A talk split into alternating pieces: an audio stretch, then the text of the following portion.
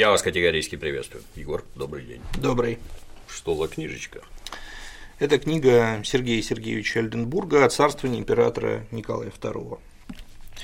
Эту книгу я рекомендовал бы прочесть всем, кто интересуется историей России, историей э, Октябрьской революции, историей российской монархии. Э, чем эта книга примечательна? Несколькими вещами. Во-первых, это самое подробное, самое крупное и, наверное, самое академическое исследование по данной теме, написанное в русской миграции. Угу. Сергей Эльденбург был сыном известного русского ученого востоковеда Сергея Федоровича Эльденбурга, который остался в Советском Союзе. А, и а, с детства проявил себя как э, ярый монархист. Вот это наиболее крупная работа, которую Сергей Эльденбург-младший посвятил э, значительно такой опус магнум, то есть труд всей его жизни.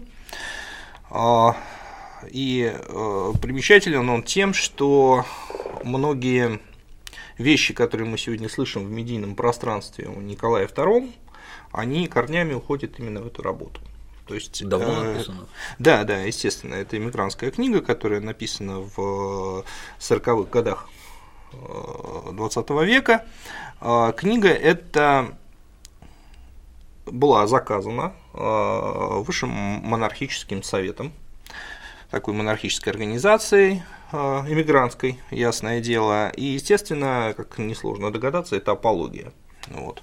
Апология Николая II, но апология не банальная, не тривиальная, апология очень умная, не скрывающая целого ряда негативных сторон Николаевской империи, и тем не менее все-таки комплементарная по отношению к самому царю во многом справедливо комплементарная, но э, я бы сказал, что Сергей Эльденбург – это э, чемпион по обходу острых углов. То есть это именно тот человек, который сформулировал э, все главные аргументы Николаевской защиты, защиты Николая II как исторического деятеля. Да? Все, все аргументы защиты Николая перед историей попытался показать его а, историческую правоту, как казалось самому Альденбургу. И а, мы а, обязательно должны с этой книгой познакомиться, потому что 80% монархических взглядов на Николая как на великого или выдающегося деятеля российской истории, который создал великую державу разваленную э, внешними силами и внутренними интриганами, он отсюда отсюда черпается, черпается.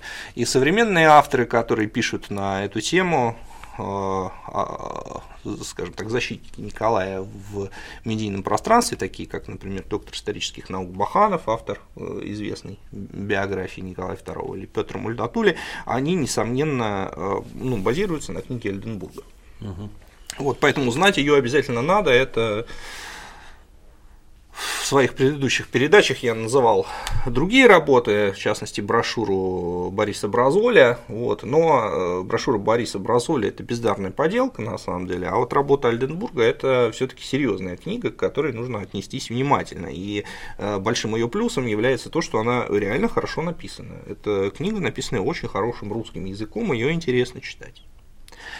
А но при этом, конечно, а, Альденбург на, на книгу накладывает очень серьезный отпечаток, во-первых, убеждений Альденбурга. По книге видно, что он прям стремится найти оправдание практически всему, ну, практически любым поступкам Николая II. Там, где речь идет о других персонажах или каких-то социальных явлениях, Альденбург э, признает, может быть, ему этого не хочется, но тем не менее он признает и делает это честно, и это делает ему честь как автору э, о разных негативных свойствах души или негативных э, социальных явлениях. Все это в книге есть. Но Николай, образ Николая у Альденбурга, он безупречен, практически безупречен, и Альденбург умудряется а, приписать Николаю правоту даже там, где сделать это достаточно затруднительно. А недостатком этой книги является то, что, во-первых, она лишена справочного аппарата полностью. То есть на научного справочного аппарата это а, скорее публицистическая биография или научно-популярная биография, а, и мы далеко не всегда можем определить, из какого источника взяты те или иные данные. Типа, верьте мне, люди. Да. Ну, да, да, да. Но это не, в общем… Для специалистов, э, наверное, не минус. То есть, да? Э, для специалистов не минус, да, но а, надо сказать, что Альденбург не единственный такой человек, то есть это отдельный жанр публицистической такой биографии. Есть, например, такой французский автор Анри Труая, который э, написал таких биографий очень много. Это русский э, эмигрант, тоже Андрей Труая, у него он русского происхождения, вот, но э, и некоторые биографии, несмотря на то, что у него не было доступа, да, возможно, и желания работать с какой-то новой источниковой базой, некоторые биографии у него получились очень добротными, например, биография Александра Первого. Вот, но тем не менее, известно, что Альденбург работал с э, оригинальными документами, в частности, с копиями государственных документов, которые сохранились в архиве русского посольства в Париже. Вот, и в общем и целом, э, конечно, он достаточно добротно обработал тот материал, который у него был. Вот. И все хорошего, что можно узнать про Николая II, вот можно узнать из этой книги, на самом деле. Вот. Но тем не менее, тем не менее. Позвольте взглянуть да, на оглавление. Да, да. Значит, э, тем не менее, сразу надо сказать, что, э, безусловно, относиться к этой работе как к истине в последней инстанции, э, ну, наверное, как и к любой другой работе невозможно. Вот. А, во-вторых, в значительной степени эта книга устарела, и работы, скажем, профессора Колоницкого об образе Николая II в российском обществе в годы Первой мировой войны, или работы профессора Нефедова, посвященные э, социально-экономическим причинам э, февральской революции, они продвинули понимание происходивших процессов далеко вперед. Это вот я назвал последние работы, которые вышли уже в постсоветское время. Вот, конечно, по сравнению с ними работа Сергея Эльденбурга значительно устарела. Но как ввод в тему и знакомство с темой, она продолжает сохранять свою актуальность, а, а в монархических кругах она приобретает статус такой своеобразной Библии в кавычках. Вот, там она как раз провозглашается истиной в последней инстанции. Ну, вот сегодня я хотел бы а, пройти по некоторым моментам угу. и показать спорность показать их спорность и э, некий второй план придать этой работе и показать, как отбор источников и отбор цитат своеобразных может создавать ваше сознание. Вот, и как э, и это, это сознание неверно. Начнем с такого ключевого момента для биографии Николая II это его э, коронация и катастрофа на Ходынском поле. Мы уже немного обсуждали этот вопрос на одной из наших предыдущих встреч, но сегодня хотелось бы показать, как это подается а, в промонархических работах. Последующие празднества на 13-й день коронационных торжеств 18 мая 1896 года омрачены были катастрофой на Ходынском поле. На этом обширном пространстве, служившем для парадов и учения войск, собралась толпа свыше полумиллиона человек, с вечера ждавшая назначенной на утро раздачи подарков, кружек с гербами и гостинцев. Ночь прошла спокойно, толпа все прибывала и прибывала.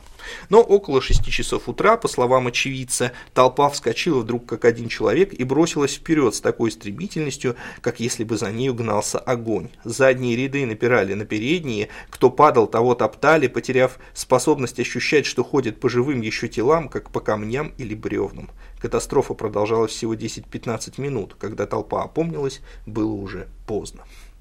Погибших на месте и умерших в ближайшие дни оказалось 1282 человека, раненых несколько сот – в день несчастья был назначен прием у французского посла, и государь, по представлению министра иностранных дел князя Лобанова-Ростовского, не отменил своего посещения, чтобы не вызывать политических кривотолков. Но на следующее утро государь и государыня были на панихиде по погибшим и позже еще несколько раз посещали раненых в больницах. Было выдано по тысяче рублей на семью погибших или пострадавших. Для детей их был создан особый приют. Похороны были приняты на государственный счет не было сделано какой-либо попытки скрыть или преуменьшить случившееся.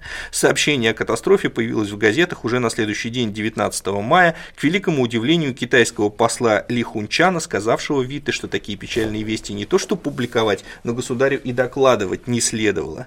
Печать оживленно осуждала причины катастрофы. Общественное мнение стало искать ее виновников. Левые органы печати кивали на общие условия, писали, между прочим, что если бы у народа были, было больше разумных развлечений, он не рвался бы так жадно к гостинцам. Было назначено следствие, установившее отсутствие какой-либо злой воли. Указом 15 июля за непредусмотрительность и несогласованность действий, имевших столь трагические последствия, был уволен заведовавший в тот день порядком исполняющий обязанности московского оберполицмейстера и понесли различные взыскания взыскания некоторые подчиненные ему чины. Печаль о погибших не могла, однако, остановить течение государственной жизни, и уже 21 мая на том же Ходынском плацу дефилировали стройные ряды войск. В общем, вот так вот подана история э, с Ходынкой. Ну, я считаю, что так подавать ее, конечно, нельзя. Вот. Во-первых, ну, надо иметь в виду, что для самого Николая, для образа Николая, это событие имело э, трагические последствия. А свое прозвище Кровавый он получил именно после Ходынской катастрофы. А, и об этом, кстати, у Ольденбурга нет. А, и вот то, что такое прозвище бытовало в э, простонародье, он не говорит вообще. Но зато дальше есть цитата из крупного российского государственного деятеля Александра Васильевича Кривошейна, где э, он говорит, что со времен Ходынки и поражения в русско-японской войне народ считает государя несчастливым и незадачливым. И это правда. Действительно, э, Николая стали к Николаю стали относиться как к человеку, которому сопутствует несчастье. Вот. И Бальмонт впоследствии с раздражением, с таким негодованием писал, кто начал царствовать ходынкой, тот кончит, став на эшафот. Вот. Но а, дело ведь было не только в этом. Дело было не только в этом, а дело было в том, что а, никто не осуждал Николая за произошедшее, осуждали его за реакцию, которая последовала за этим. Вот. И самое страшное, что, а, конечно, он поехал на бал поехал на бал. И вот этот момент я хотел бы обсудить поподробнее, потому что у причины, по которым он туда отправился, у э, Альденбурга объяснены невнятной скороговоркой. Он пишет, что э, по представлению министра иностранных дел э, Николай не отменил своего посещения, чтобы не вызвать политических кривотолков. И, в принципе, все э, историки, симпатизирующие Николаю, э, пытаются как-то развить вот этот тезис, изложенный у Альденбурга, что были некие политические причины, по которым вот нельзя было, невозможно было посетить э, вот этот э, бал у э, французского посла Монтебелло. На мой взгляд, это не объективно, и эта проблема, она нуждается в очень, серьезной, в очень серьезных ремарках. Каких? Значит, ну, во-первых, непонятно, о каких политических кривотолках идет речь, какие политические кривотолки могли возникнуть. А, что русско-французский союз не так прочен, например, могли бы, воз... могли бы такие кривотолки возникнуть или нет? Нет, не могли бы, потому что русско-французский союз был секретным, про него никто не знал. Самое интересное, что про него не знал даже сам Николай II до тех пор, пока не стал императором. Будучи наследником, э, когда он был наследником престола, император Александр III не счел необходимым сообщить Николаю о том, что он подписал секретный договор с французами, который, я напомню, э, зрителям подразумевал, что в случае нападения на Францию или на Россию со стороны третьей державы, под которой подразумевалась Германия, соответственно, Франция или Россия, должны всеми силами прийти на помощь своему союзнику. Вот, вот это э, была такая неожиданная, э, неожиданный разворот политики Российской империи э, по отношению к французам. Я напомню, что Россия была монархией неограниченной, Александр III в общем, во внутренней политике всячески поддерживал, примораживал этот монархический самодержавный строй, но э, и многие скептики говорили, что к Франции он испытывает только отвращение, потому что там утвердилась республика, вот, и вряд ли может здесь возникнуть какой-то союз, скорее возник, будет реставрирован союз с Германией, но, тем не менее, Александр III преодолел вот эти все стереотипы и э, установил хорошие отношения с французами, и которые вылились в результате вот в этот секретный договор. Хотя он э, стремился поддерживать хорошие отношения и с Германией, и э, в тот момент, когда это, этот союз заключался, нужнее он был Франции, чем э, России, на самом деле. Россия его заключала на всякий случай, а Франция мечтала, что с помощью этого союза рано или поздно она сможет вернуть себе Эльзас и Лотарингию отторгнутые от нее немцами в результате войны 1870-71 годов. Вот. Но этот союз был секретным, и обсуждать о том, что, э, скажем, этот союз разрушен, публика никак не могла, потому что она э, про него не знала. Публике было известно, что у России и Франции хорошие отношения, и они э, были ровно такими же хорошими для внешнего мира, как, скажем, с Германией. Но самое главное, что для отмены бала был вполне уважаемый основательный э, повод. То есть это не был какой-то каприз царя, не, не был бы какой-то каприз царя, это было очевидно, что гибель более тысячи подданных в день коронации является весьма э, сильным основанием для того, чтобы не продолжать праздновать Э, вошествия на престол. Можно с большой долей вероятности говорить, что во Франции бы отнеслись к этому с пониманием и не стали бы воспринимать это как некий жест, направленный на оскорбление или унижение Французской республики. Более того, более того, ведь к этому моменту уже был назначен визит Николая II в Париж. Не просто визит к послу на бал, Э, на котором, естественно, никакие политические вопросы не обсуждались бы. А был назначен визит э, в Паре, вообще во Францию, э, который и состоялся. И в рамках этого визита, который описан у Альденбурга, действительно шли в том числе и политические переговоры. Франция всячески скажем так, ухаживала за Николаем, потому что нуждалась в этом союзе. Как раз во время этого визита был заложен знаменитый мост Александра III через Сену. И в общем и целом, а, вот именно этот визит и был, а, скажем так, символом, вот именно после него заговорили о русско-французском союзе как о политической реальности. Вот, вот а, отмена этого визита, она действительно могла бы стать неким знаком о том, что отношения ухудшаются, а визит на бал вряд ли. И мне в связи с этими аргументами представляется, что это просто отговорка, которая пытается каким-то образом обелить Николая. Николай, а при этом я не хочу сказать, что Николай был безразличен к жертвам. Это не так.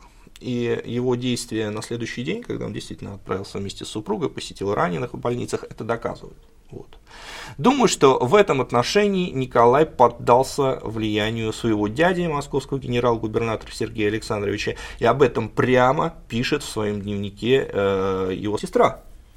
Она пишет, что Сергей Александрович сказал Николаю, что все это сантименты и надо ехать на бал. Николай ему подчинился. Вот. Кстати, э, есть такая такое, такое укоренившееся мнение, что Николай приехал, станцевал там, один танец, открыл бал и после этого уехал. Судя по всему, это не так, потому что и сестра э, Николая, и он сам в своем дневнике пишет, что он пробовал, что они пробовали э, на балу до двух часов, а, и там стояла ужасная жара, а бал начался в 11, то есть, а в 2 он закончился. Все три часа Николай был на этом балу, ничего не пишет о том, что он уехал раньше, а, и, э, соответственно, скорее всего, он там пробыл все время. Вот. То есть, и, конечно, это была страшная имиджевая ошибка, очень тяжелая имиджевая ошибка, потому что запомнили то, что он был на балу, то, что он танцевал это запомнили и русские, и иностранцы, и великий князь Александр Михайлович, э, троюродный брат Николая, который описывает в своих воспоминаниях, я зачитывал уже этот отрывок, конфликт, который возник внутри самой семьи Романовых по, по этому поводу. Потому что Михайлович, они, Михайлович, великие князья, они призывали Николая э, объявить траур, который не был объявлен, и немедленно э, ну, не ехать на бал, отменить вот. А действительно Сергей Александрович, Александрович, его дяди, они призывали наоборот э, значит, вести себя так, как будто ничего не произошло. И Александр Михайлович пишет, что э, потом весь свет обсуждал, что Романовы сошли с ума, когда танцевали на костях своих подданных. То есть этот конфликт существовал даже внутри царской семьи. Ну вот э, Петр Мультатули, один из известных э, историков, которые симпатизируют, более, более чем симпатизируют Николая, э, пишет, что приписывает Михайловичам планы и, и, что, описывает, что это была интрига, что Михалычу все это затеяли для того, чтобы сбить с поста генерал-губернатора московского Сергея Александровича, которого они не любили. Вот. А, но даже если это и так, то в словах великого князя Николая Михайловича, который Николаю сказал, на мой взгляд, очень вер, э, верную, то есть слова великого князя Николая Михайловича, который сказал очень верную фразу, э, было здравое зерно. Он сказал, не дай своим врагам повода говорить, что ты безразличен к своим, поводам, э, к своим подданным. Как к этому не относись? Но Николай этот повод дал. Он его дал. И, к сожалению, течение всей жизни это было проклятие Николая. Николай давал повод за поводом считать, что он своим подданным безразличен. Почему-то вот он не понимал значения общественного мнения или не осознавал его до конца. Вот, вот это то, что хотелось бы рассказать о Ходынской катастрофе. Еще раз сакцентировать внимание на том, что она сыграла зловещую роль э, в судьбе Николая, и э, его визит на бал к послу Монтебелло был страшной имиджевой ошибкой. Этого делать было точно не нужно. И об этом надо прямо говорить, на мой взгляд. Интересно, чем он сам руководствовался. Я думаю, что... Я Затруднительно дум... понять. А... ты не раз, не два и даже не десять говорил, что человек был глубоко верующий. Это же смерть тысяч людей. Их там, я не знаю, отпевать надо, молиться. Сложно, сложно сказать, сложно. Кстати, вот фильм Матильда, насколько я знаю, я читал синопсис его, uh-huh. насколько я знаю, он как раз заканчивается ходынкой, вот, и там бал не показывают, там Николай на бал не едет, а он становится на колени и молится так заканчивается этот фильм. Я могу ошибаться, но вот э, так я читал в синопсисе. И, и если это действительно так, то это, конечно, вопиющая неправда, потому что показывать это надо совершенно иначе. История шла иначе. Вот. А думаю, что Николай в данном случае, во-первых, возможно, не имел э, точного представления о числе жертв, не имел э, точного представления о масштабах катастрофы, потому что э, лица, ответственные за это, они э, стремились, естественно, преуменьшить и государя поменьше беспокоить. Во-вторых, он поддался вот серьезному влиянию и давлению, наверное, своего дяди. Вообще дяди, братья его отца, они в первые годы царствования очень большое, большое влияние имели на Николая и стремились даже там, временами на него давить. Вот. А, ну и, возможно, чисто психологически ему не хотелось, не хотелось, чтобы в такой торжественный для него и для всей России день происходило что-то плохое, и он психологически не придал этому того значения, которое эти события на самом деле имели. Ну, какая-то вот. это эмоциональная черствость, я не знаю. Это ну, я бы сказал, что это психологическая ошибка, потому что все его последующие действия, они доказывают, что нет, и эмоциональной черствости не было, не было. И он переживал, потому что практически, ну, очень многие мемуаристы пишут, что он был бледен, что он был немного не в себе, но тем не менее вот он пошел исполнять эти обязанности на балу придворной. То есть а одна из мемуаристок очень хорошо написала, что царь должен был выбрать между Францией и своими подданными, вот, ему пришлось выбирать. Ну, и надо договаривать эту фразу. Он выбрал Францию. Вот. И подданные это помнили. Вот. Это, на мой взгляд, очень важный такой момент, который нельзя преуменьшать и о нем честно нужно рассказывать. Ну, во всяком случае, э, там точка зрения может быть разная, но вот те аргументы и те свидетельства, которые, о которых я сейчас рассказал, их, конечно, тоже нужно приводить для того, чтобы мы имели полную картину, а не такую, что там были какие-то политические аргументы непреодолимой силы, и вот никак их нельзя было преодолеть. На мой взгляд, дипломатия выработала колоссальные механизмы, очень действенные для решения таких вопросов. То есть ходить на бал было нельзя. Можно было даже ходить на бал, но танцевать там точно не надо было. Следующий момент, который заслуживает, мы очень бегло, какие-то ключевые такие точки. Следующий момент, который заслуживает, на мой взгляд, внимания, это Кишиневский погром. Кишиневский погром – это крупный еврейский погром, который произошел в 1903 году а, и спровоцировал ряд трагических событий. Сейчас мы об этом расскажем. Значит, а, под пером Альденбурга этот погром приобретает характер нелепой случайности. Рассказывает он о нем следующим образом. Значит, в начале 1903 года произошло событие весьма значительное по своим последствиям – Кишиневский погром. О нем сложилось немало легенд, и поэтому необходимо тщательно восстановить основные факты. Кишинев – город со значительным еврейским меньшинством. Остальное население представляет собой пеструю смесь молдаван, русских, цыган. Революционного брожения в городе не замечалось. Между евреями и другими группами населения, как и в большей части южнорусских городов, бывали некоторые трения, но резких вспышек вражды до 1903 года не бывало. В городе издавалась антисемитская и газеты «Бессарабец», э, ее автор Крушеван, редактор. Но особого влияния в неграмотной, да и в большинстве нерусской массе населения она не имела. Эта газета, между прочим, поместила в марте 1903 года сообщение о ритуальном убийстве в, населении, в селении Дубасары, но это известие в ней же было опровергнуто местными властями. 6 апреля, в первый день Пасхи, на городской площади возникли инциденты между евреями и христианами. Показания об этих инцидентах так и остались противоречивыми. И затем, в каких-нибудь полчаса, значительная часть города была охвачена беспорядками, громили и грабили еврейские магазины, а затем и дома. Полиция, застигнутая событиями врасплох, растерялась. Губернатор фон Раабен, благодушный старик, отставной генерал, метался по губернаторскому дому, телефонировал в участки, в казармы, где большинство офицеров и часть солдат была, были в отпуске из-за праздника Пасхи. В течение нескольких часов в городе царил хаос.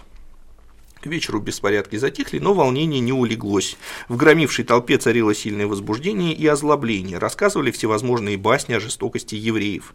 На следующий день с утра беспорядки возобновились. Слабые попытки к сопротивлению со стороны евреев только увеличили ожесточение нападавших. И началось избиение евреев в некоторых домах чуть не поголовное. Озверевшая толпа не щадила порой ни женщин, ни детей. К середине дня на улице появились вызванные из казарм войска и начали рассеивать толпы громил. Те стали разбираться разбегаться, бросая награбленное имущество. Когда порядок восстановился, выяснилось, что 45 евреев было убито, 74 тяжело ранено, а легко пострадало около 350 человек. Разгромлено было 700 жилых домов и 600 магазинов. Из христиан было убито 3-4 человека. Это показывало, насколько слабо было сопротивление. Такого погрома в России не было свыше 12 лет. Было несомненно, что местные власти не проявили достаточной энергии и расторопности, и только на второй день с помощью войска владели положением. Об этой нерасторопности властей говорилось и в циркуляре э, э, министра внутренних дел. Ну, э, необходимо прокомментировать э, данное описание, потому что оно, на мой взгляд, умалчивает о некоторых важных деталях. Значит, начнем с газеты «Бессарабец». Значит, отличие этой газеты заключалось в том, что она была не только антисемитской, это была единственная ежедневная газета в Кишиневе. И эта газета господина Крушевана э, практически ежедневно печатала э, в течение нескольких недель печатала статьи про якобы, ритуаль, якобы ритуальное убийство ребенка, совершенное евреями накануне Пасхи. То есть для того, чтобы изготовить какую-то особо правильную мацу к какому-то празднику, да, да, надо это добавить был, кровь христианского Да, да, это было не первое, э, естественно, не первое такое дело. Было известное дело Сары Мадебадзе, первое, еще в царствовании Николая, в царствовании Александра II. Э, дело происходило в Грузии, там погибла девочка, запутанная история, обвинили евреев, э, известный Э, адвокат Петр Акимович Александров э, защищал эту группу евреев, это защитник Веры Засулич, знаменитый, а, и ему удалось научно доказать, что евреи просто не могли находиться в том месте, где была эта девочка, она никак не могли э, дойти до туда за то время, которое для, для, для этого требовалось, это было первое оправдание по этому делу. Но а, вообще вот это вот эпидемия кровавого навета, как бы мысли о так называемом кровавом навете, а, она поразила всю Россию, и своего апогея она достигнет в деле Бейлиса, о котором я как-то рассказывал, до которого мы еще дойдем потом. Угу. Вот. А вот это была какая-то такая промежуточная история. Значит, а, каждый день публиковались какие-то статьи в которых рассказывалось о кровавом навете, о зловредных евреях, и в том числе, как об установленном факте, говорилось о том, что ребенка убили евреи. Причем публикация такого рода статей, она была незаконной.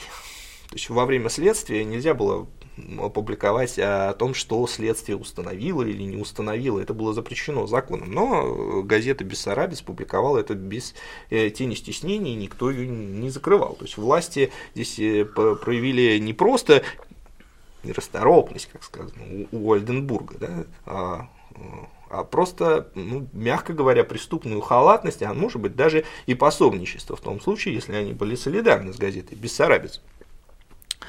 Ну, а, это еще не все. Вот. вот здесь э, у Альденбурга написано, что газета, между прочим, поместила сообщение о ритуальном убийстве, но это известие в ней же было опровергнуто местными властями. Что произошло? Действительно, опровержение вышло, опровержение заняло ровно две строчки в этой газете. Вот. А после этого министр внутренних дел Вячеслав Константинович Плеви из Петербурга э, э, официальным распоряжением запретил вообще писать об этом деле. В результате мы получили значит, несколько десятков статей о том, как э, ребенка убили евреи, коротенькое формальное опровержение и дальше молчание. Естественно, это опровержение либо никто не прочитал, либо никто ему не поверил. Угу.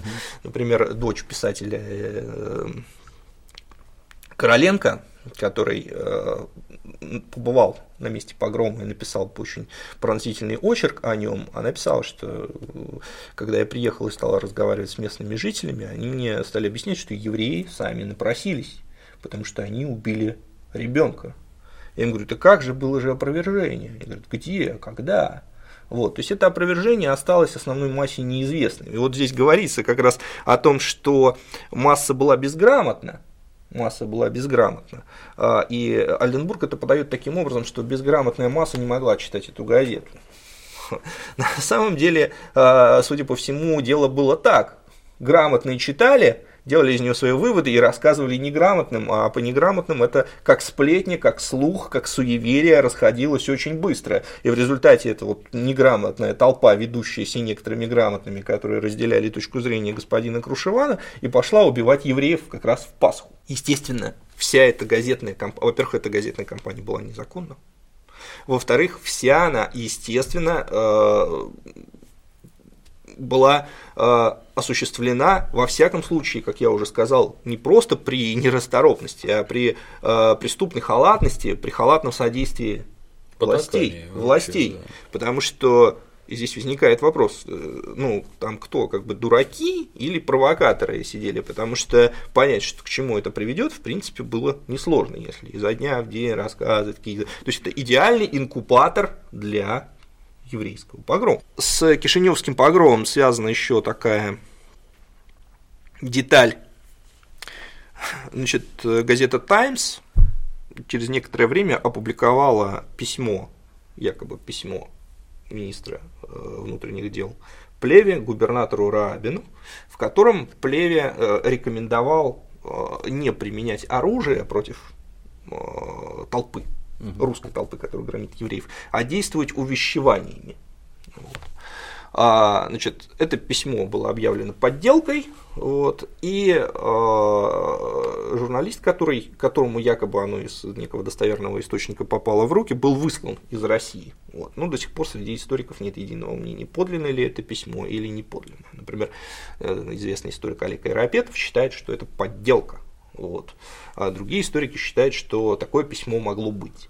Вот. Ну, я склоняюсь к мысли, что тоже это, что тоже это подделка, но а, не распоряд... как бы вот это вот явное потакание со стороны местных властей, она, оно наводило на мысль, что, скорее всего, письмо, что письмо могло бы быть настоящим. Вот. То есть власти действовали так, чтобы этот погром произошел. Они ничего не сделали для того, чтобы его предотвратить. Вот, поэтому а, личной вины Николая а, в этом нет, вот, но в этом есть вина системы, безусловно. Безусловно, потому что а, основания для развития антисемитизма, они были. Они были, а последствия этого были достаточно трагичны. Одним из этих последствий было участие в русской истории американского банкира Якоба Шифа. Значит, Якобу Шифу приписывают чуть ли не организацию февральской революции теперь. Значит, к февральской революции Якоб Шиф не причастен. Э, а, да, и Октябрьской, кстати, тоже говорят, что значит, и Октябрь тоже его рук дело. Это легенда правой иммиграции. Альденбург очень сдержанно об этом пишет, что да, подозревали якобы Шифа, но не высказывает свою точку зрения по этому вопросу. Ну, я могу сказать только одно, что не существует ни одного документа, свидетельствующего об участии якобы Шифа а, а, в событиях февраля или октября. Вот.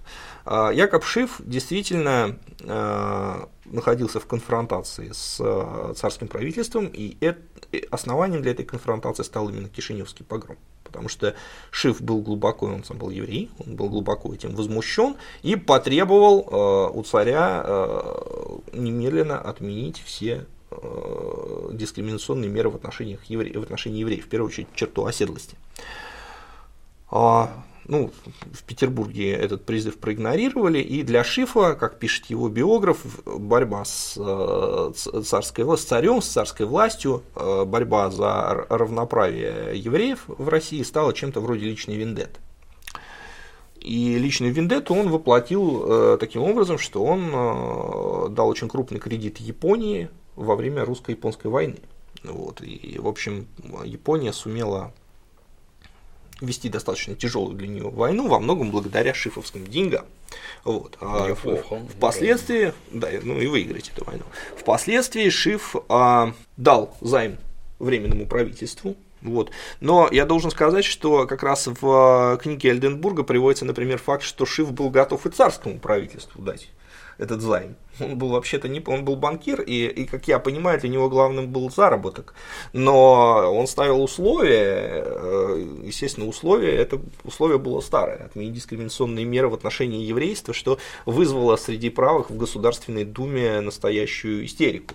Как говорил депутат Марков, второй, его еврейское величество, значит, хочет нами командовать. Но на самом деле а, Шиф был достаточно договорной фигурой, вот, и э, его условия были понятны, с ним можно было договориться. То есть, а, э, насколько, насколько я понимаю, его ненависть была направлена не лично на Николая II, безусловно, не лично, скажем, ни на православие, ни на российскую государственность. Ненависть была направлена исключительно на тех лиц, которые поддерживали и сохраняли дискриминационные меры в отношении еврейского населения. Как только эти меры были бы сняты, то деловые отношения с Шифом были бы возможны. А все истории о том, что Шиф это значит глава некоего заговора по засылу Троцкого в Петроград, а, там, что он был связан с Лениным, с большевиками, э, они никакого документального подтверждения не находят вообще. Никакого документального подтверждения нет. Вот. И это тоже очень важный вопрос, который вообще не поднимается в медийной среде. То есть э, я постоянно слышу, что Якоб Шиф это вот на самом деле патрон Ленина или Троцкого. Но это странно, честно. То есть нужно все-таки исходить от, э, э, э, прыгать от источников, а источники ничего про это не говорят. То есть про большевиков вообще ничего не говорят, потому что Якоб Шиф после Октябрьской революции сразу прекратил отношения с Совнаркомом. То есть не, не имел вообще никаких отношений с Совнаркомом. С временным правительством, да. Вот. Но после того, как временные объявили равноправие, в том числе и иудеев. Да? Ну вот поехали дальше. Значит, а, собственно, погром, да. то есть там. Вот, например, нам известны случаи сейчас проживания различных диаспор среди, так сказать, местного населения. Знаем, наблюдаем там. И есть, например, всяческие ОПГ внутри диаспор, вооруженные, которые решают вопросы силой. А вот у тогдашних евреев что-нибудь подобное было? Ну, конечно, они нет, ну там было всякое, но они организовывали самооборону. Они угу. организовывали самооборону, потому что там вопрос стоял об их жизни. Вот. И после Кишиневского погрома, кстати, это получило развитие. Вот. Но а, в данном случае сказать, что евреи э, я к чему говорю, что вот с моей терроризировали да, местное да, да, население, да, да. очень сложно. Ведь э, дело в том, что, точнее, речь идет об иудеях. Дело в том, что богатые евреи очень часто э, отказывались от иудаизма, принимали православие и так легче зарабатывать. Да, да, становились, становились полноправными гражданами Российской империи, потому что да, так легче э, зарабатывать. Вот. За чертой оседлости жила. А, еще важный момент, существовала еще еврейская иммиграция, например. Потому что те люди, которые Огромная. не ходили мириться, да, может быть, Вообще достаточно странно у нас говорят про там, первую волну иммиграции, это первая иммиграция. Но на самом деле существовала огромная иммиграция из Российской империи с 1860 по 1917 год. Альденбург об этом не пишет. Иммиграция 4,5 миллиона человек, по-моему, эмигрировало. Неплохо. Вот. И 45% из них э, это евреи. Я, конечно, понимаю, что найдутся, и сейчас найдутся люди, которые считают, что э, ничего страшного, нам, русским людям, только лучше будет без угу. значит, этих персонажей. Вот. Но, лучше э, стало американцем. Вот, лучше стало американцем, французом, потому что, э, ну, просто чтобы было понятно, кто такие эмигрирующие евреи. Вот несколько примеров. Вот, например, Максимилиан Факторович, да, Макс Фактор, известнейшая компания э, косметическая, которая... Кто, кто такой Максимилиан Факторович? Это был вообще главный гример Мариинского театра вот, известный личный император, вот он эмигрировал, предпочел эмигрировать. Или там, допустим, Льюис Майлстоун, это э, двукратный лауреат премии «Оскар», да, очень известный голливудский деятели. Это Сол Беллоу, его родители, лауреат Нобелевской премии по литературе, американец. Это Морис Дрюон, автор «Проклятых королей». А, его семья э, жила в Оренбурге, вот, но его отец, и дядя э, эмигрировали во Францию. Отец прославился как актер, правда, он молодой застрелился, покончил уже с собой. А вот дядя стал знаменитейшим французским писателем Жозеф Киссель и членом французской академии. И вместе с Дрионом и тоже русской эмигранткой Анной Марле они написали гимн французского сопротивления. В конце концов, Если краса и гордость американской организованной преступности Мейер Ланский, который построил Лас-Вегас, и тот, понимаешь, из наших. Да. Вот, поэтому это евре... еврейская иммиграция, она занимала примерно 45% от всей, от всей иммиграции. Это огромное число. Вот. А кто оставался? Оставалась в основном беднота, вот, э, беднота, которая, в общем, в основном думала о том, как там, на еду заработать. Я еще вдогонку замечу, что многие, я не раз с точки зрения сталкивался, что это типа ОПГ, которая довела окружающих до края, и они взялись за ножи в конце концов. Но даже если это так, обращаю самое пристальное внимание, что тех, у кого есть пистолеты, автоматы и пулеметы, погромщики, как правило, не убивают. Погромщики убивают баб, детей и стариков, которые не могут оказать сопротивление физического. У них нет оружия, они не способны оказывать такое сопротивление, ну и рассматривать Совершенно... такие вещи как да. норму, по-моему, надо быть умалишенным вообще. Совершенно верно. Я думаю, что к ролику мы можем прикрепить очерк э, Короленко, посвященный Кишиневскому погрому. Там все очень ярко описано это. Вот, но э, я думаю, что ОПГ, под ОПГ здесь имеется в виду не э, преступные группировки, а участие еврейского населения в разнообразных террористических организациях революционеров потому что, конечно, дискриминационное положение иудеев в Российской империи, оно обеспечивало регулярный приток в разного рода радикальные группировки, в том числе, ну, в первую очередь в эсеров, в среду эсеров, потому что эсеры а, исповедовали практику индивидуального террора, и большая часть политических убийств начала XX века – это эсеры. Известно, что, например, Дмитрий Багров – убийца Столыпина, он был евреем, он а, сначала у него был, была идея вообще убить императора. Вот. Дал слабину и убил Столыпина. Он отказался от этой идеи, потому что, потому что а, испугался, что после этого ну, настоящий Холокост начнется, если он, он еврей, угу. убьет э, царя. Вот, поэтому он убил Столыпина. Вот. Но, кстати, э, например, он себя никогда не называл Мортка, вот, как его стали называть в черносотенной прессе после убийства. Он себя называл Дмитрий, он себя идентифицировал как Дмитрий. Но после убийства Столыпина черносотенная пресса именовала его еврейским именем Мортка, чтобы подчеркнуть его Мордыхай. именно еврейское происхождение. Да, именно еврейское происхождение и направить ненависть на евреев. Вот. Это, конечно, неприглядные страницы, я никак не могу разделить эту точку зрения, что евреи там были сами виноваты, или там давали повод, или против евреев э, значит, все возмутились, потому что евреи были революционерами. Причинно-следственная связь была обратная, именно дискриминация еврейского населения, а, и вот такого рода погромы и попустительство властей этим погромам, оно и обеспечило регулярный приток евреев в разно, разного рода радикального, радикальной организации. Вот, это очень важный момент, на мой взгляд. Вот. Ну, а немножко развивая тему про иммиграцию, хочется также отметить, что иммиграция была очень разнообразной. Существовала разного рода религиозная иммиграция, существовала трудовая иммиграция, существовала, например, такая явная такая явно болезненная для Российской империи, болезненное для Российской империи явление, как научная иммиграция. Вот. И к иммигрантам этой линии принадлежал, например, Илья Ильич Мечников, который 30 лет прожил в Париже, и работал заместителем директора института Пастера.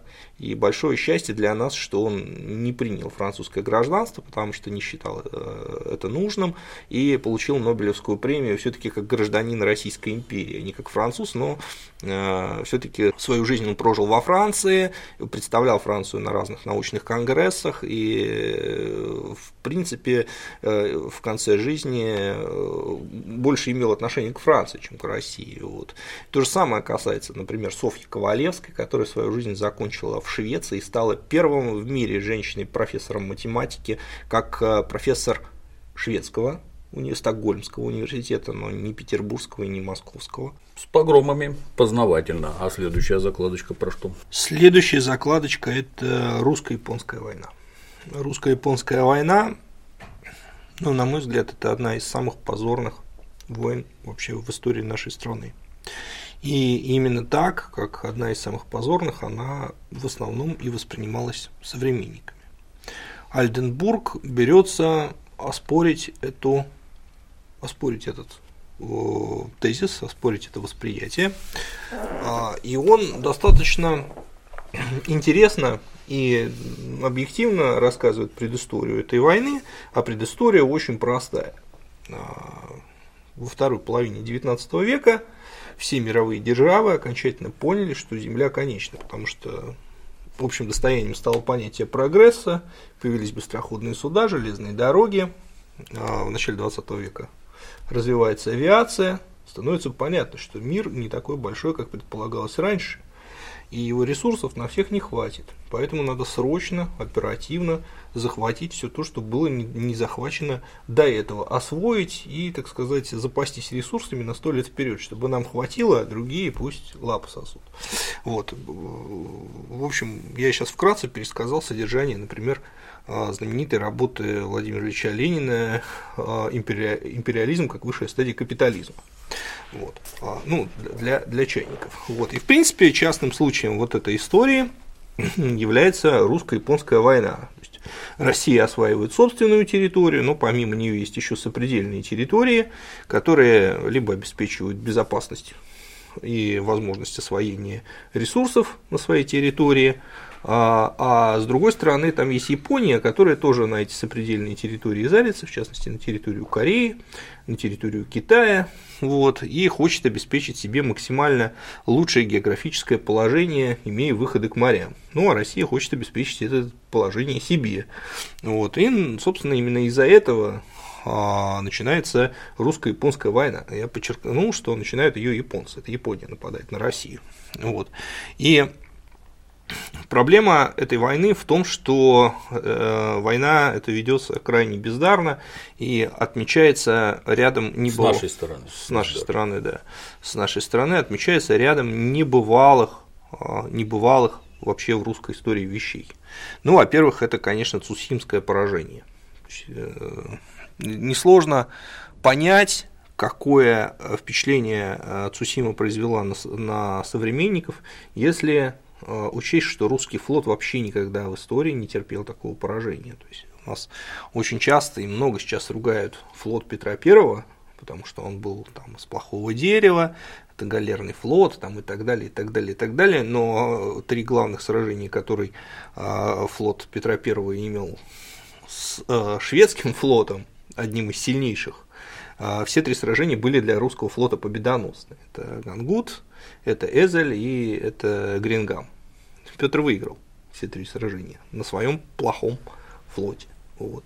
А вся последующая история русского флота, она, может быть, не отмечена а, частыми знаменитыми сражениями, но в, рус... в истории русского флота были Чесма, а, был Синоп во время Крымской войны, другие сражения, э, Наваринский бой, вот, которые, в общем…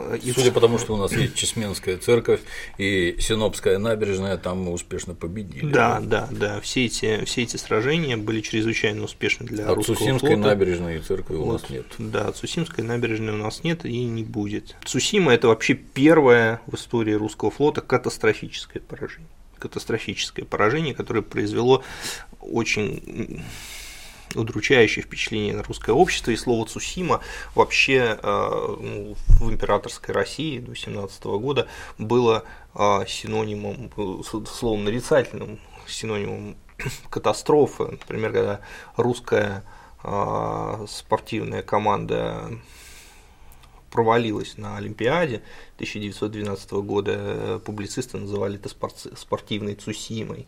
Вот. А когда э, министр иностранных дел э, Извольский не сумел воспрепятствовать аннексии Австро-Венгрии, Боснии и Герцеговины, а он затеял интригу, я рассказывал об этом в одной из своих лекций, он затеял интригу, надеясь, что Австро-Венгрия аннексирует Боснию и Герцеговину с позволения России, но взамен принудит Турцию изменить режим проливов Босфора и Дарданелл. Так вот, э, Австро-Венгрия Боснию и Герцеговину себе забрала, а режим проливов не поменялся. Вот. И, Мудро. естественно, все восприняли это как поражение и называли это дипломатической Цусимой. Дипломатической Цусимой. То есть Цусима это нарицательное слово в начале 20 века, и поэтому можно понять, насколько глубоко современники переживали вот этот вот, вот, этот вот позор. Говорят, у французов есть точно такое же слово березина. Да, Э, да. Полный П вообще. Вот Да, березина. ну вот в, в- в да, в России, в России забылось слово Цусима, то есть вот это значение стерлось, но когда-то э, вот сразу после, после событий оно было. Вот второе, это, конечно, сдача Порт-Артура, а, Можем ли мы порекомендовать ролики Бориса Витальевича Да, Гимина? да, конечно. Достаточно подробно про это рассказывает. У меня по окончании бесед про русско-японскую войну было такое чувство, что я не знаю, на меня там 10 ушатов дерьма вылили. Я подобных вещей просто даже и не слышал и не подозревал, что было вот так. а, Порт-Артур, напоминаю, который был э, сдан фактически его командующим, командующим Стесселем, это тоже было воспринято чрезвычайно удручающе. Напомню, что Лев Толстой, который вообще к этому моменту стал жутким пацифистом, и, ну, так сказать, не всегда, мягко скажем, с его э, точки зрения можно согласиться э, в, в этот, в этот уже период его биографии. Вот, но когда он узнал о сдаче Порт-Артура, он э, глубоко возмутился и очень долго рассуждал на тему, как же это было возможно, э, по- почему не сопротивлялись. Поч- Почему не сопротивлялись? То есть это ну, такая сдача крепости, это достаточно позорная э, для русского оружия э, история. Вот. Тогда еще не было э, сдачи Новогеоргиевска и Ковна. Русская история еще не знала, узнает их только во время Первой мировой войны. Вот, но вообще для русской военной истории, конечно, гораздо более характерное другие, другое поведение войск. Вот, и а, Несмотря на то, что в Порт-Артуре была героическая оборона, пока был жив Кондратенко, а, но а, вот сама сдача затмила этот подвиг. Затмила этот подвиг. Ну и сухопутные фронты, вот э, Альденбург упирает на то, что э, сухопутная армия не, не была ни разу, ни разу разгромлена, везде она отступ, просто отступала. Вот. Но ведь э, на это можно посмотреть и с другой стороны, и нужно посмотреть и с другой стороны. Ведь войны не ведутся за тем, чтобы твоя армия ни разу не была разгромлена. Они ведутся ради того, чтобы твоя армия побеждала. А э, русская армия, к сожалению, не, не одержала ни одной победы во время русско-японской войны. И вот совокупность всех этих событий, она а, конечно, э, очень удручающе воздействовало на общество. И э, напомню, что параллельно разразилась э, Первая русская революция 1905 года, и вот при подавлении крестьянских восстаний, например, русская армия действовала значительно успешнее, чем на фронтах русско-японской войны, и, в принципе, один из депутатов Государственной Думы был со скандалом, но Альденбурга описывается, что один из левых депутатов Государственной Думы воскликнул, что армия всегда будет проигрывать японцам, а, но всегда будет одерживать победу над собственным народом. Вот, и это было воспринято как страшное оскорбление армии, но по существу это, в общем, отражало, а, отражало, отражало реальность.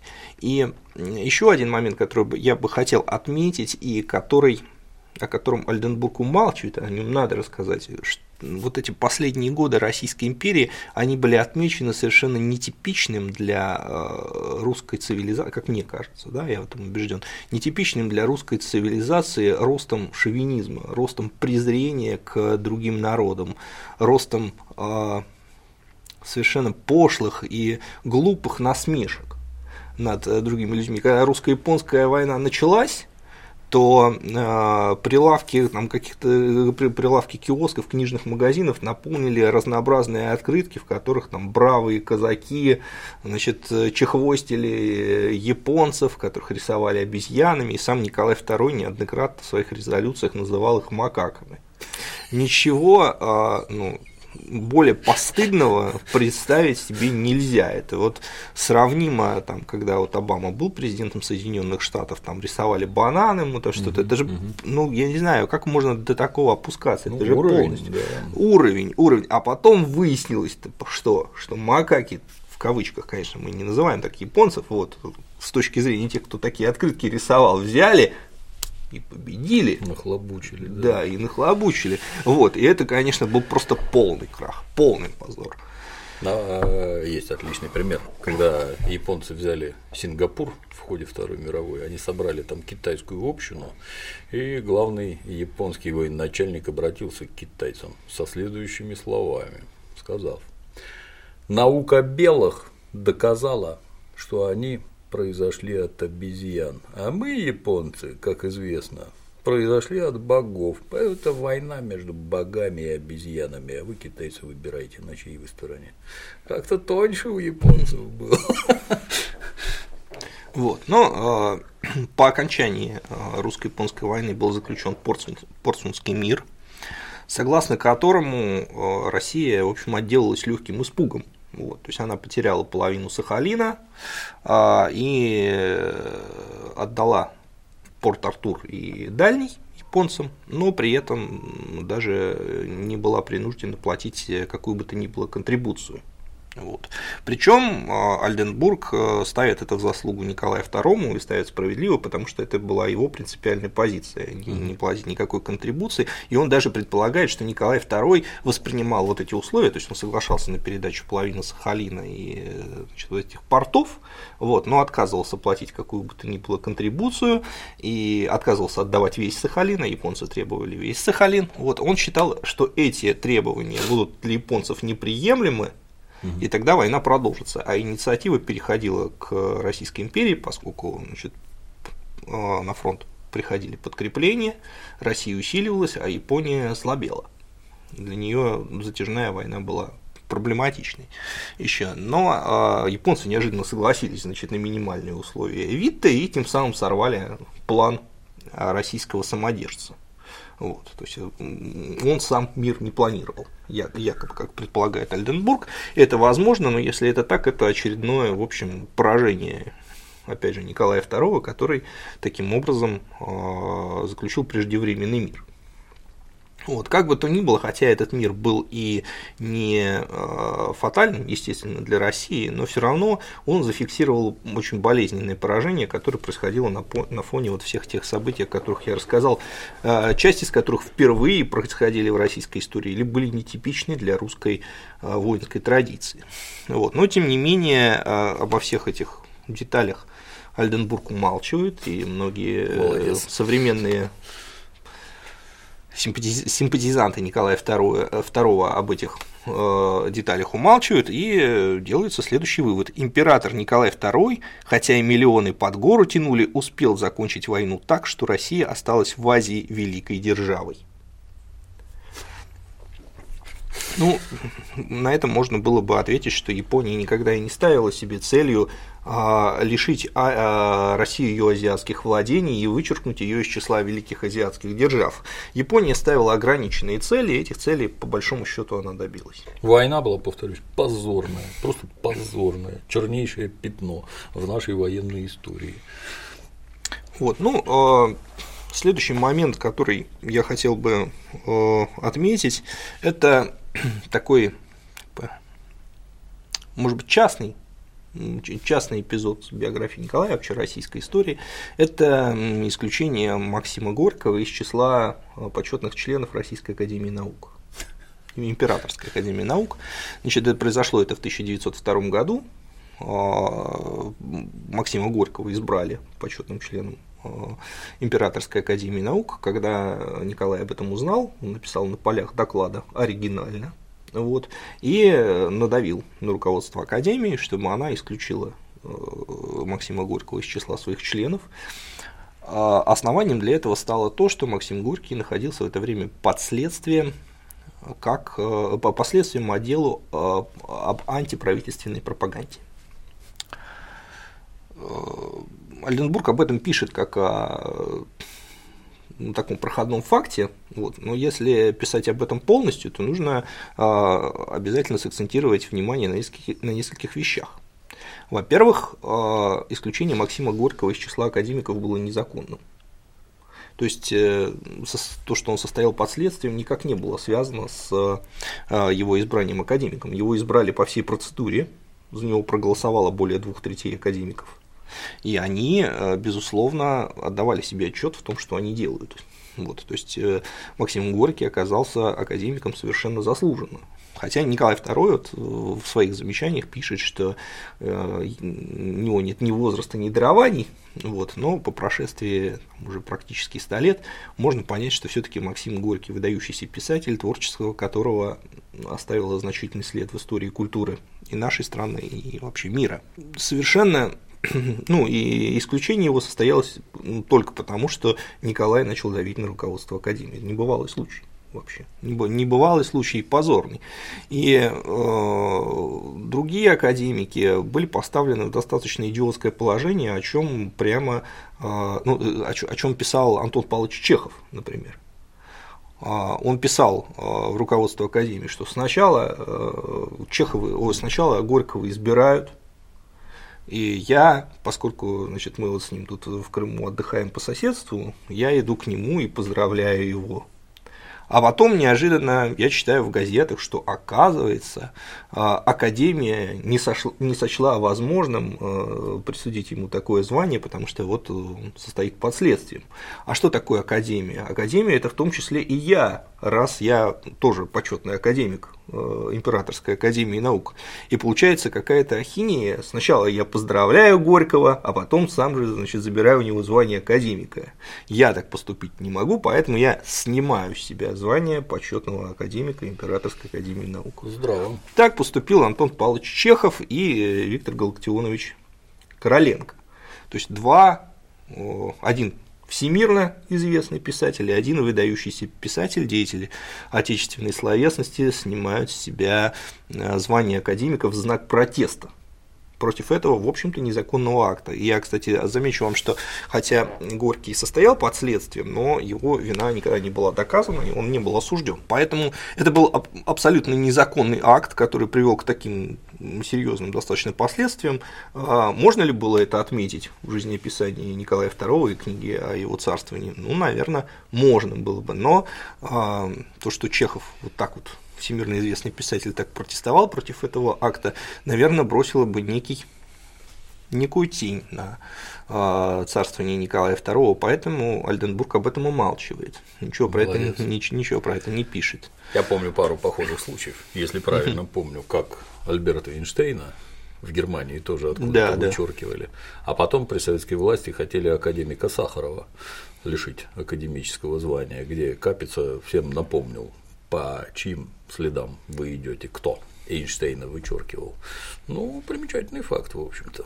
Вот. Но, в общем, это была достаточно громкая история, и самое главное, что это был очередной, такой поступок, который привел к крайне негативным последствиям, ухудшив имидж, потому что, повторюсь, во-первых, это незаконно, во-вторых, резонанс, как мы видим, был не самый лучший, не самый удачный. И вот такие детали, которые на самом деле создают ну, ощущение ощущение эпохи, они Альденбургом очень часто опускаются. Другой пример, а, значит, история, предшествовавшая убийству Столыпина. Дело в том, что у Столыпина было ощущение, и не без оснований, что готовится его отставка.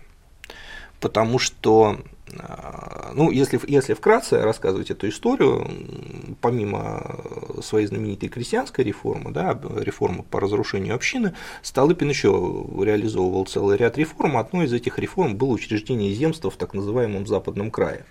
Значит, ну, грубо говоря, это местное самоуправление, вот, которого раньше в нескольких губерниях на западе России не существовало на территории Украины и Белоруссии, и Столыпин решил это земство учредить, но была одна проблема, потому что если избирать по, по, по традиционному избирательному закону, то э, большинство в этих земствах получили бы польские помещики, польские помещики, потому что на Украине и в Белоруссии большая часть земли принадлежала, как это ни странно, полякам помещиком польского происхождения. Вот. А Столыпин, он был деятелем националистического направления, и он э, создал, э, разработал новый закон, по которому земство избиралось по двум куриям, русским, и, русской и польской, и в результате большинство должны были получить русские.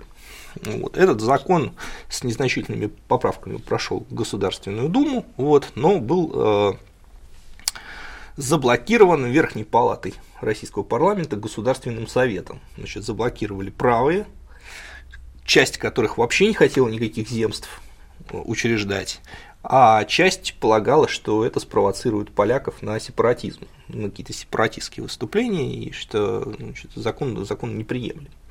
Вот. И, а, но Столыпину, Столыпин считал, что это закон жизненно необходим России, вот, и он воспользовался лазейкой законодательства и уговорил Николая II принять этот закон помимо Думы. Николай II имел, так царь имел такое право а, а, в тот момент, когда Дума находилась в отпуске. Вот, царь мог в связи с чрезвычайными условиями подписать этот указ, поэтому он распустил Думу и Совет на два дня, отправил что-то э, не распустил, а отправил на каникулы, скажем так. Вот. И в этот э, промежуток подписал закон э, своей властью. Это был чрезвычайно неудачный ход, в том смысле, что он вызвал яростные протесты и в Думе, и в Государственном Совете. Там, причем все партии были единодушны, считали, что это издевательство над законом, это просто обман. Воспользовались лазейкой в законодательстве, и теперь, значит, тут э, ну, это предательство вот, октябристских принципов, принципов конституционных скажем так. Вот. И звезда Столыпина померкла, но померкла также и звезда Николая, поскольку рикошетом это все ударило по нему, подписывал тому. Вот, то есть, а, и после этого наступило резкое охлаждение между Николаем и Столыпиным. Ну, разные исследователи по-разному здесь гадают. То есть некоторые считают, что Столыпину предстояла близкая отставка. Другие считают, что э, Николай все равно его ценил и переждал бы осторожно, оставив его на посту премьера. Вот. Но надо сказать, что вот этот э, Столыпин был убит в Киеве, и вот этот визит в Киев, он был отмечен просто э, яростной вакханалией издевательств над Столыпиным со стороны придворной Камарильи потому что все почувствовали, что у него было много недоброжелателей, все почувствовали, что э, Столыпин э, ну, наслаб, что зашатался под, зашатался под ним. Э, зашаталось под ним его место, и э, когда э, царский двор прибыл в Киев, для Столыпина даже не подготовили экипаж, э, который отвез бы его в место пребывания. Ему пришлось брать извозчика и ехать на нем на, на, на обычном извозчике. Потом а, была запланирована поездка царя в Чернигов на пароходе, Столыпину тоже там не нашлось места. То есть здесь пошло уже прямо а, ну, какое-то издевательство и сведение счетом на, счетов над действующим премьер-министром. Это тоже, тоже очень негативные факты, которые э, определенным образом характеризуют атмосферу, царившую вокруг трона. Вот. Но Альденбург об этом умалчивает, хотя эти факты изложены в достаточно известных источниках, например, в воспоминаниях преемника Столыпина а, Владимира Каковцова, будущего премьер-министра Российской империи. На мой взгляд, это очень важные детали, о которых нужно писать. Вот. Значит, еще одна вещь, которая меня просто поразила в книге Альденбурга, это то, что э, Распутину здесь посвящено буквально две страницы. Я только хотел задать вопрос, да. А, история Распутина подается следующим. Ну, понятно, что Распутин лечил наследника, обладал какими-то особыми способностями. А, упоминается о том, что не всегда правильно себя вел, и упоминается, но основная вещь, которая здесь говорится о Распутине, это то, что а, миф о неких темных силах, которые влияли на государя, был исключительно сформирован оппозицией. И действительно, как я рассказывал в своих лекциях, оппозиция раздувала неоднократно, так сказать, э, придумывала самые гнусные, скобрезные подробности о жизни Распутина, о его связи с императрицей, с великими княжнами. Все это отвратительно и гнусно. Это было действительно так. Но возникает вопрос, почему здесь ничего не говорится о жизни самого Распутина. Ведь Распутин э, не был каким-то святым старцем, который жил, скажем, в Александро-Невской или Троице э, Сергиевой Лавре, и э, приезжал э, к больному наследнику только тогда, когда это требовалось. Распутин был известной светской фигурой, его адрес был известен всему Петрограду, он жил на Гороховой 44. С самого утра к нему в квартиру значит, приходили его поклонницы, как правило, у него был кружок постоянный, который в основном состоя... э, составляли женщины, и не всегда адекватные скажем прямо. Вот, и люди, которые приходили к, э, к Распутину в гости, видели, что ну, там странные вещи происходят. То есть он пился, ну, вообще, это уже само по себе странно, когда к мужику э, там, приходит э, несколько десятков женщин, и он проводит с ними время за закрытыми дверями. Вот. Особенно если этот мужик крестьянин, а дамы значит, представляют высшее общество. Это уже как-то немного странно. Вот. И, естественно, слухи ходили, то есть почва для слухов была. Вот. Э, а дамы воспринимали Распутина чрезвычайно экзальтированно, вот, рассказывали про него всякое. И э, если мы возьмем воспоминания деятелей спецслужб Николаевской России, то никто из них не пишет, что Распутин был ангелом. Все пишут, что там происходили вещи достаточно двусмысленные на, на всех этих собраниях. Вот. И э, совершенно очевидно, что э, почва для этих мифов, она подготовлялась самим Распутиным. И э, лишить, э, то есть Распутин, который видимо, испытывал какие-то чувства, к, дружеские чувства к императрице, к царю, к царевичу Алексею, а, конечно, должен был бы сам немедленно прекратить вот эту свою публичную жизнь и э, вести себя более скромно. Но раз Путин этого не делал, этого не советовала ему императрица, этого не сделал царь. Царь это не пресек, хотя было совершенно очевидно, что все это ну, чрезвычайно неблагоприятным образом сказывается на репутации августейшего семейства.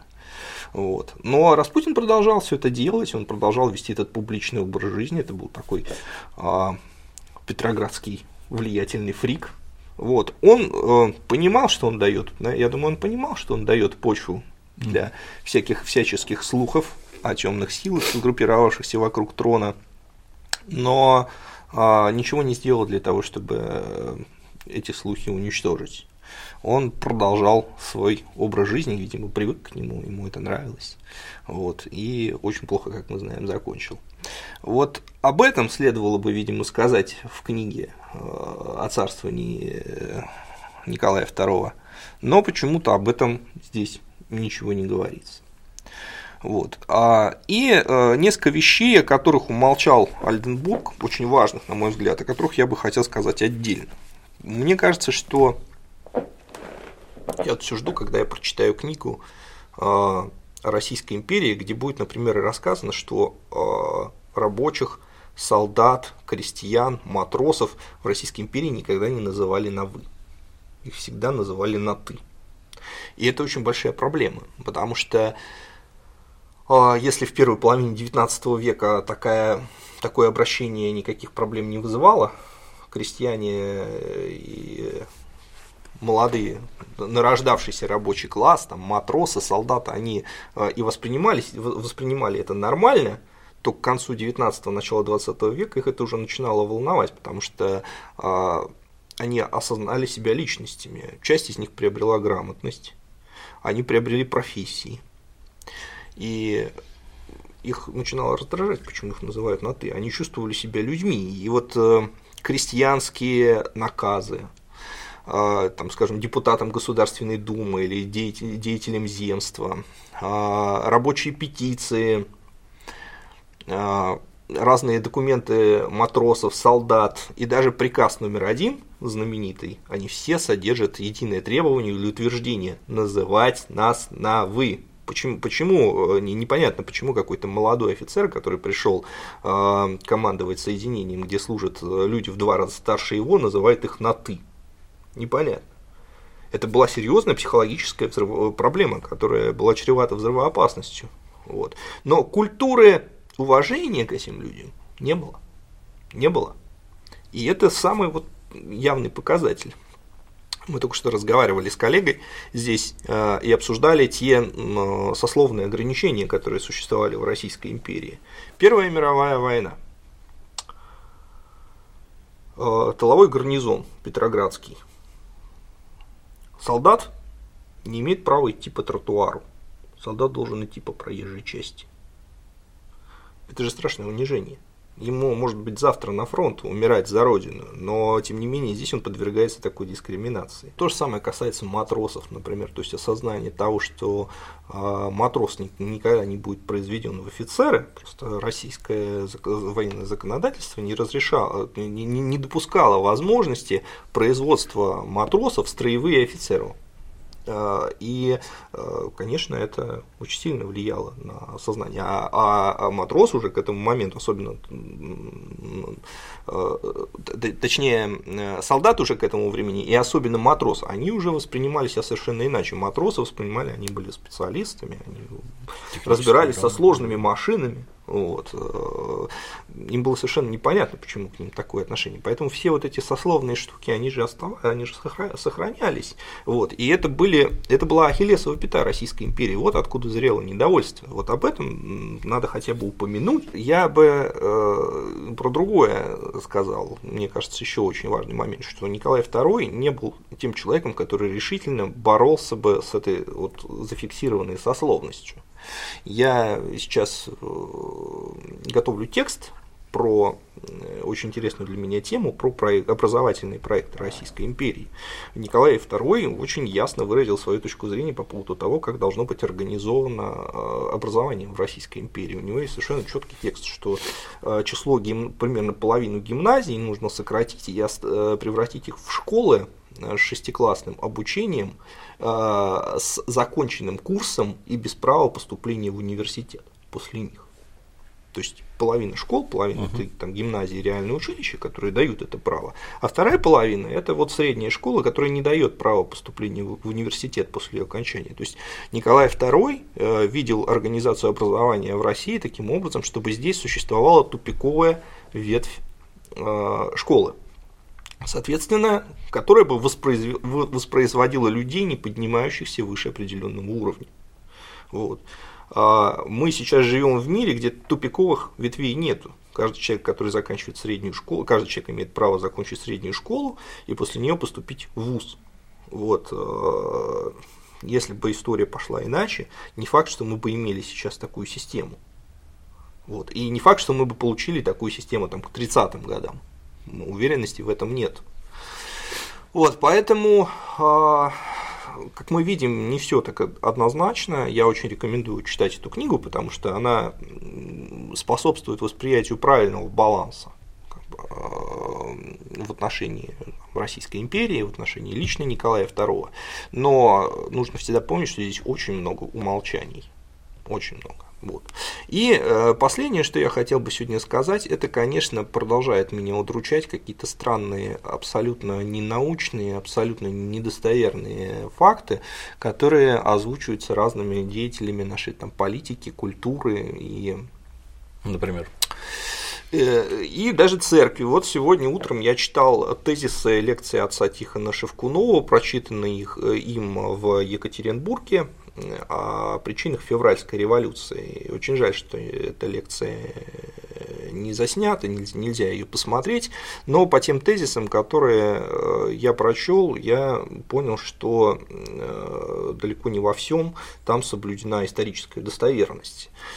А, ну, например, там э, рассказывается о том, что за несколько месяцев до февральской революции Владимир Ильич Ленин заявил, что революции не будет.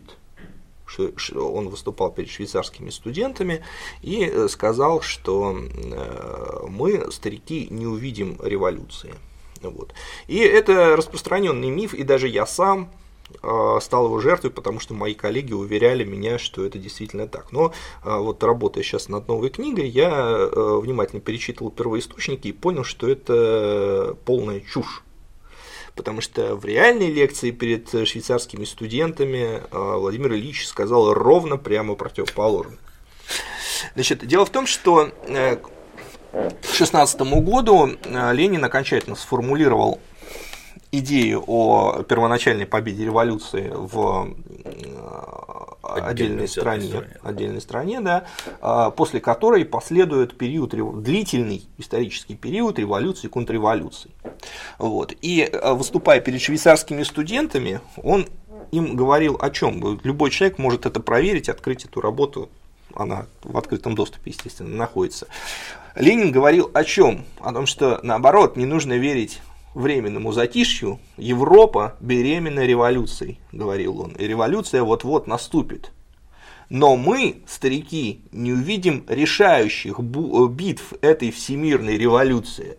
То есть, что он имел в виду? Что революция начнется в ближайшее время, но мы не доживем до тех пор, пока она закончится во всемирном масштабе угу. и э, социализм установится на всем земном шаре.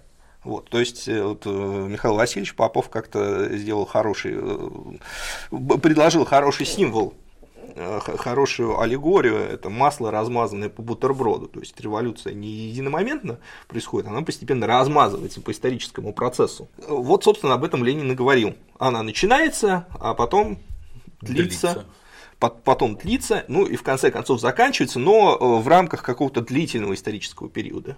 Ну, то есть, как установление, например, капитализма там ну, заняло 500, может быть, даже больше лет, угу. более-менее точно так же будет и с социализмом. Вот. В этом смысл. Но это же надо ну, понимать. То есть это важный такой момент. И не нужно совершенно превратно а, его толковать, тем более на большую аудиторию. Вот. Ну и там в этой лекции также